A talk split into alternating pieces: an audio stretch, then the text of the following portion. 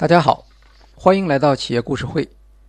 今天我们讨论的企业案例是美国的视频网站 Netflix，它的中文名叫做奈飞。案例的主题是组织文化。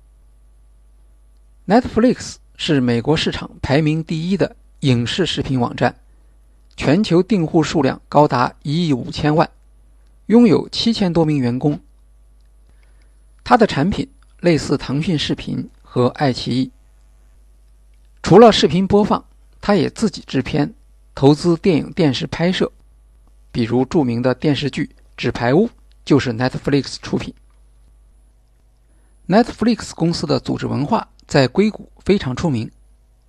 他在2009年首次发布了组织文化手册，长达120多页的 PPT 文件被许多著名企业奉为圭臬。仅在文档分享网站 SlideShare 上面的下载量就高达一千五百万次。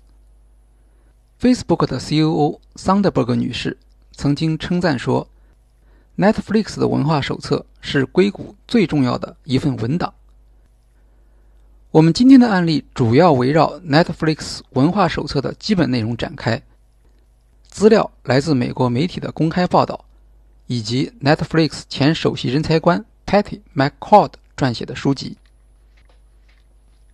组织文化在企业中也称为企业文化。在管理学里面，通常我们会在企业环境一章里介绍组织文化的概念。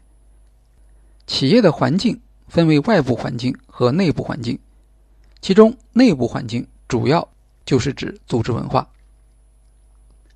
同一个产业中的不同组织。往往表现出截然不同的文化特征。十年之前，国内有关组织文化的讨论比较多，像是要不要鼓励狼性文化、亮剑精神等等。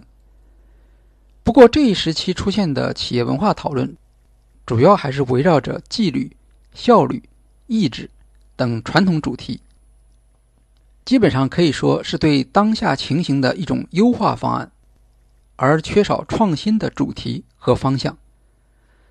最近几年，组织文化的热度有所下降，这和企业更关注外部环境有关。比如，新零售影响了许多产业，这些产业中的企业更加关注的是新零售的成功模式和关键要素，如何改进供应链和消费者关系等等。在互联网服务企业，热门的主题是建立通用的支持性的中台。让前台更加灵活。企业文化则由于和企业的经营业绩之间难以建立起直接的关联，而容易受到忽视。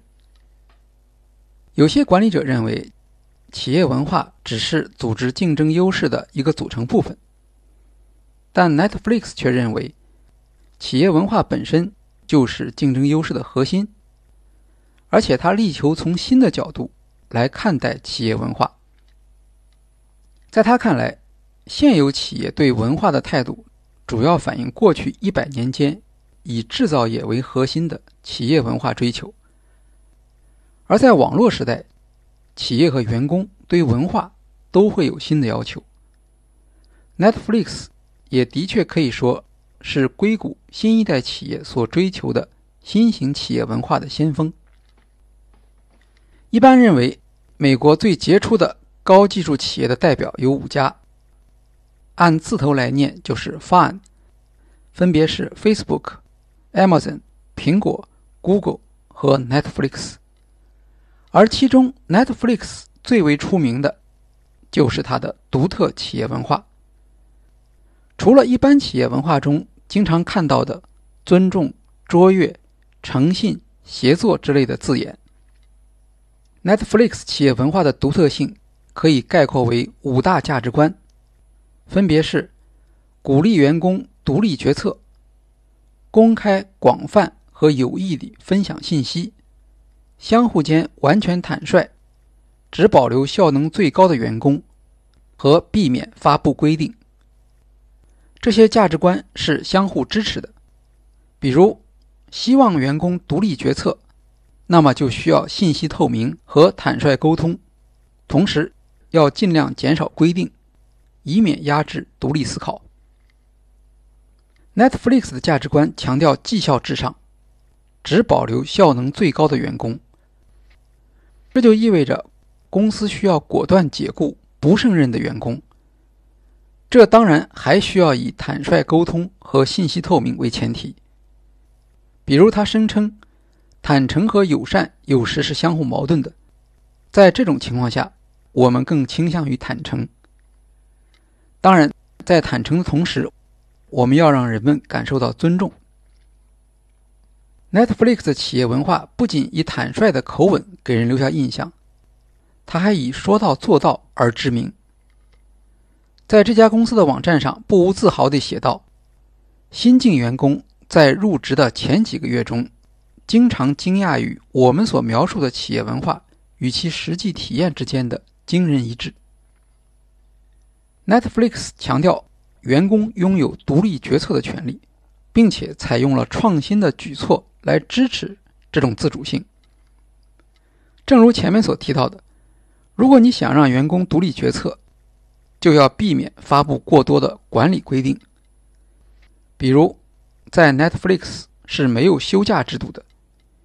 一般情况下，我们在签订合同时，往往会看到有关休假的规定。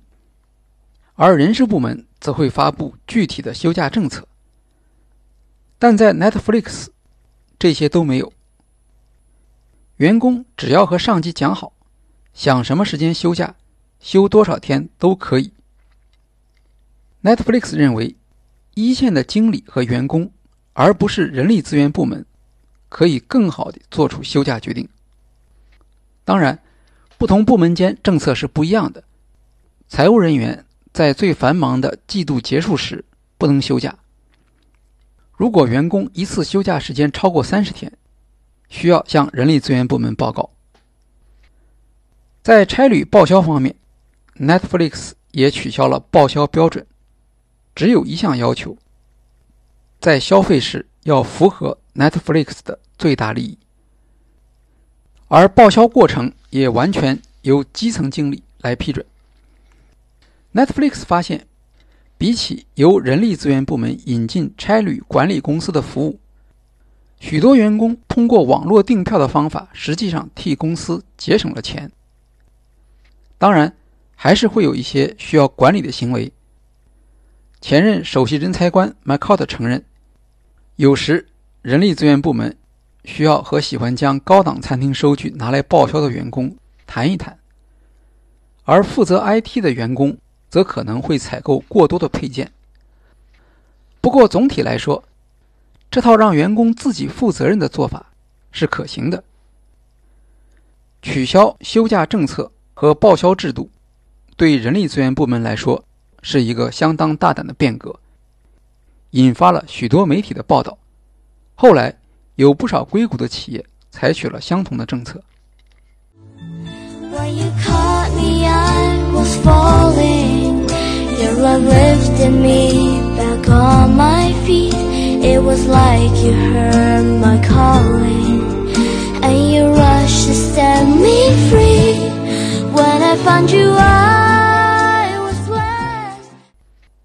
Netflix 主张让员工运用逻辑和常识来行动，这往往比正式的政策效果更好。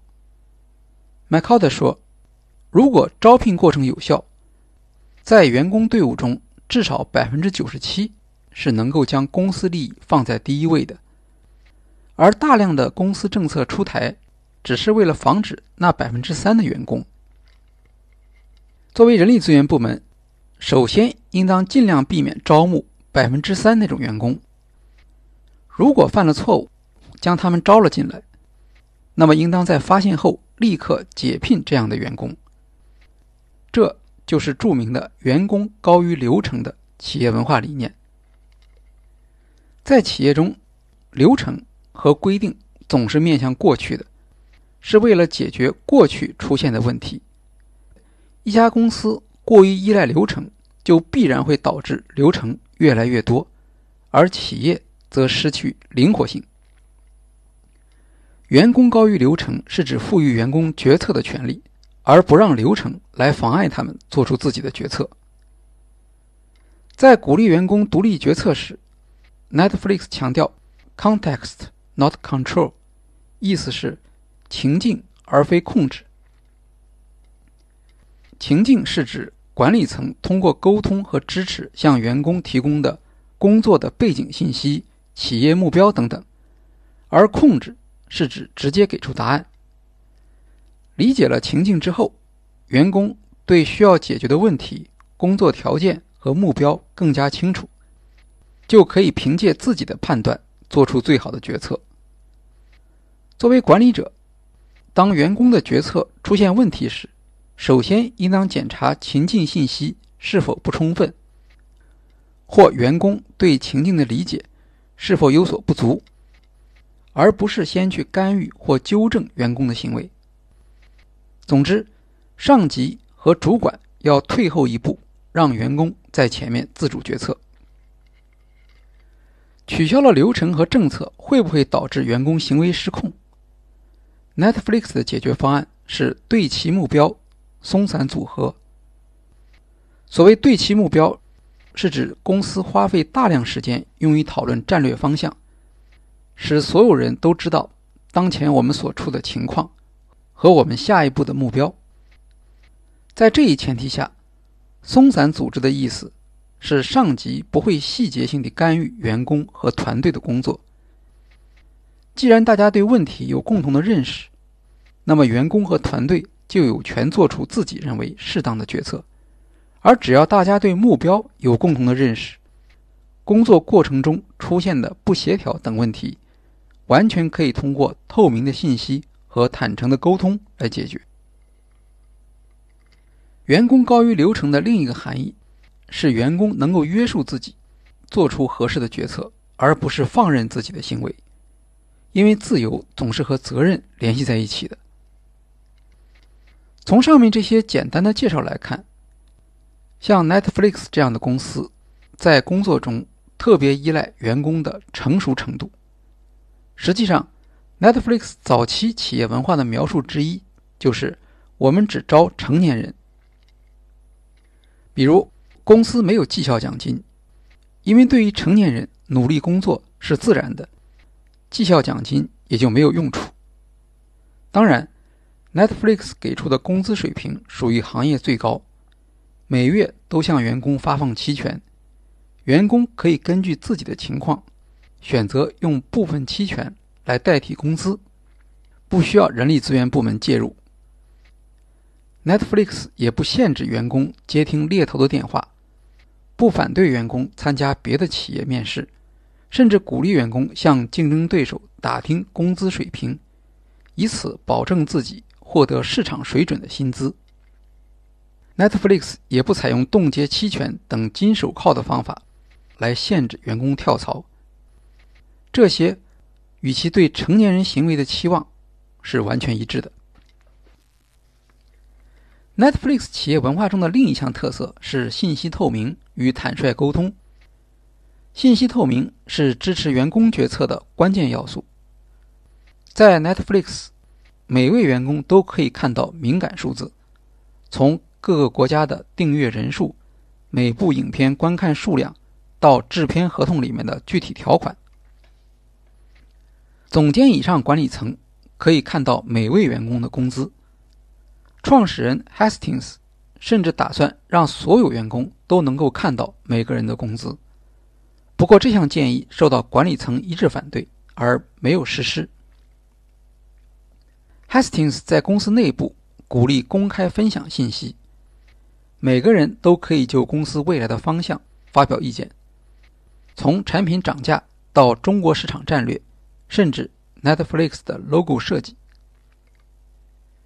有一名来自雅虎的资深经理在加入 Netflix 不久之后，一位新同事跟他说：“你的沟通能力不行，你在传达一条信息时花了太长时间才提出自己的观点，而且还不够清晰。”这样坦率的沟通让习惯于温和的雅虎文化的经理感到震惊。许多人力资源经理不相信。像 Netflix 这样一家大公司里，居然没有年度绩效评估。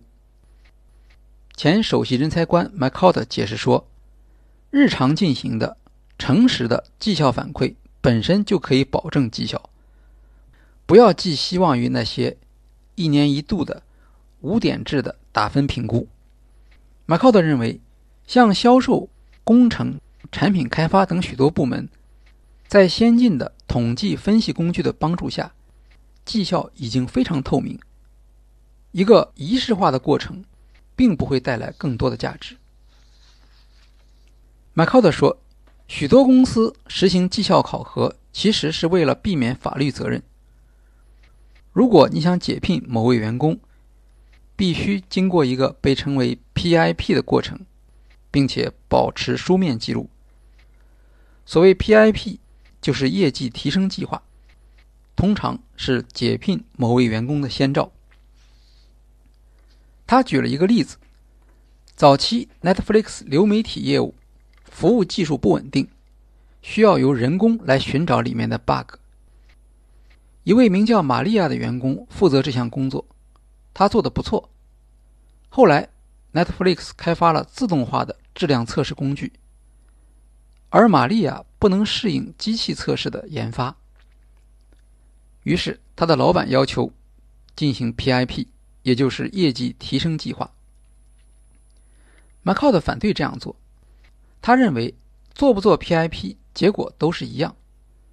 如果执行 PIP，每周三经理要和玛利亚谈一次话，谈话肯定不愉快，头一天大家都不好过，而这样的日子要持续三个月，团队里面所有人都会知道玛利亚在做 PIP。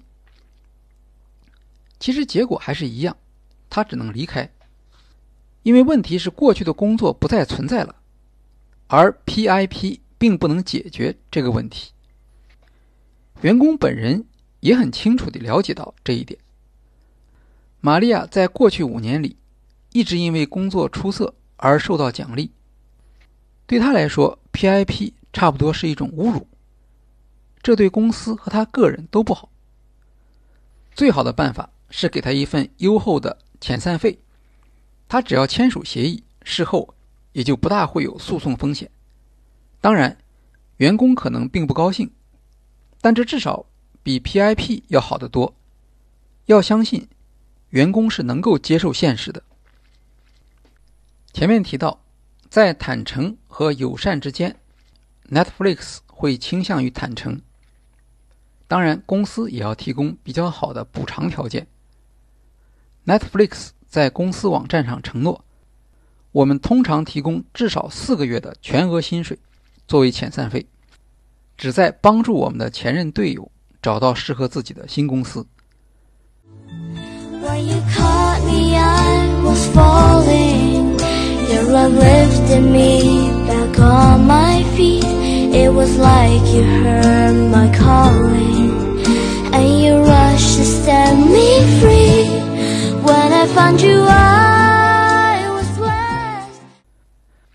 Netflix 要求员工与上级、同事和下级公开讨论工作中的管理问题，这样讨论的结果往往比人力资源部门介入的效果更好。Netflix 还采用了非正式的三百六十度评估，员工可以通过软件来点评同事，每个人都要点评三件事。这位同事应当停止做哪些事，应当开始去做哪些事，和应当继续做下去的事情。点评对象是全体员工，下至行政助理，上至创始人 Hastings 本人。三百六十度点评采用匿名的方法，但如果团队自愿，也可以采用面对面的方法。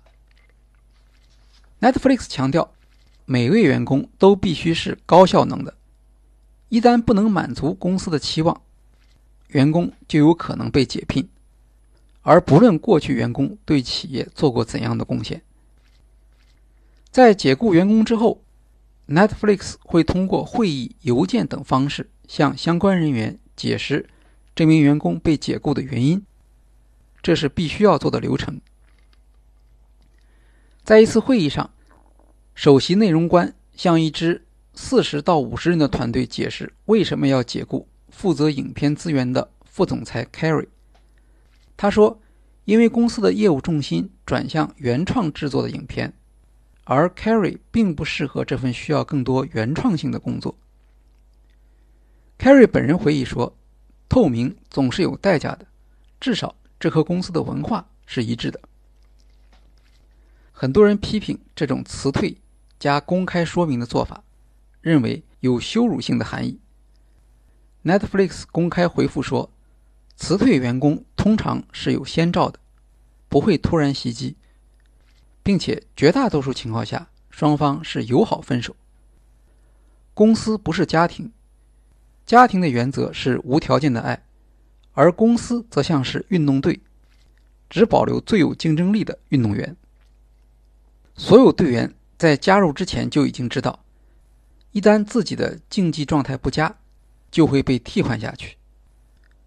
在 Netflix 的企业文化手册中，专门有一页介绍公司对努力的态度。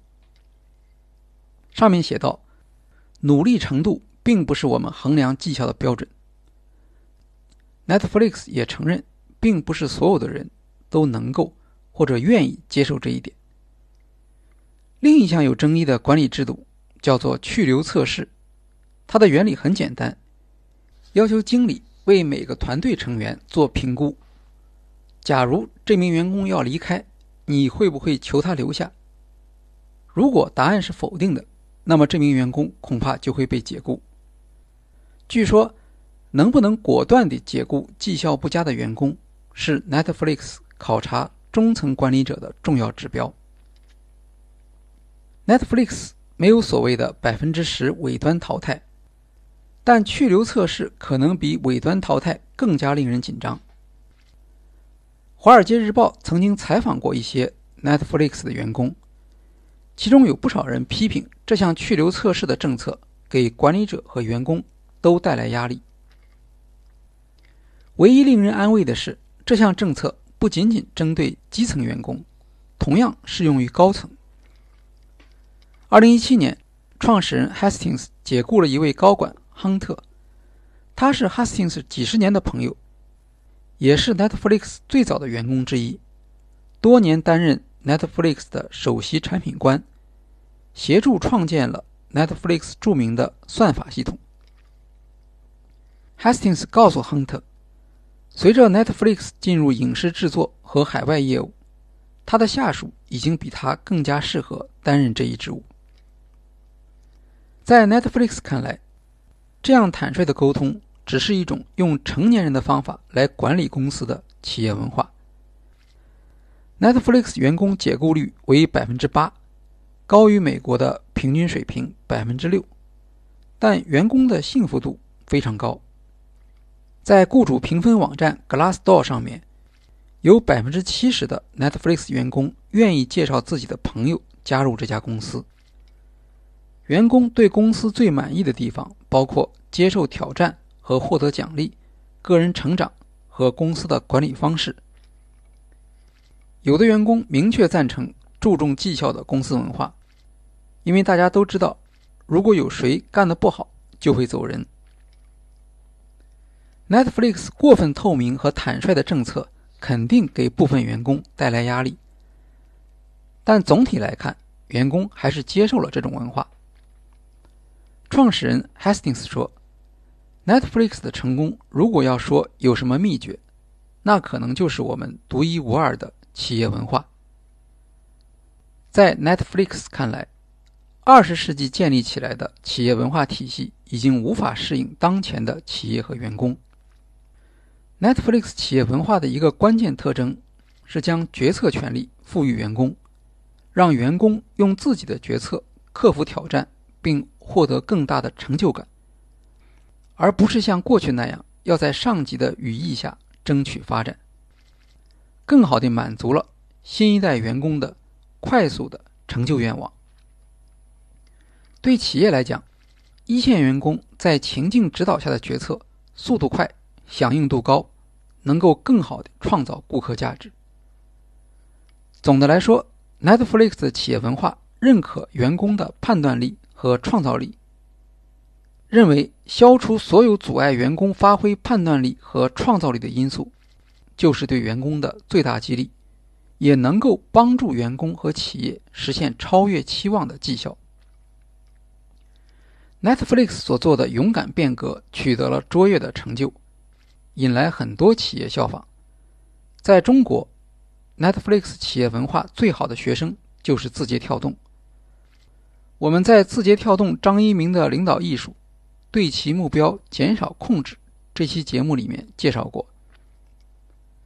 字节跳动的企业文化几乎是 Netflix 的翻版，包括大量完全相同的表达，比如用员工替代流程，context not control，情境而不是控制，只招募最优秀的员工，信息透明和避免发布规定。张一鸣在讲课时介绍。Context, not control。他所用的思路也和 Netflix 完全一样。也许两者间唯一有所区别的是在坦诚沟通方面。字节跳动不像 Netflix 那样做到极致。目前好像也还没有采用去留测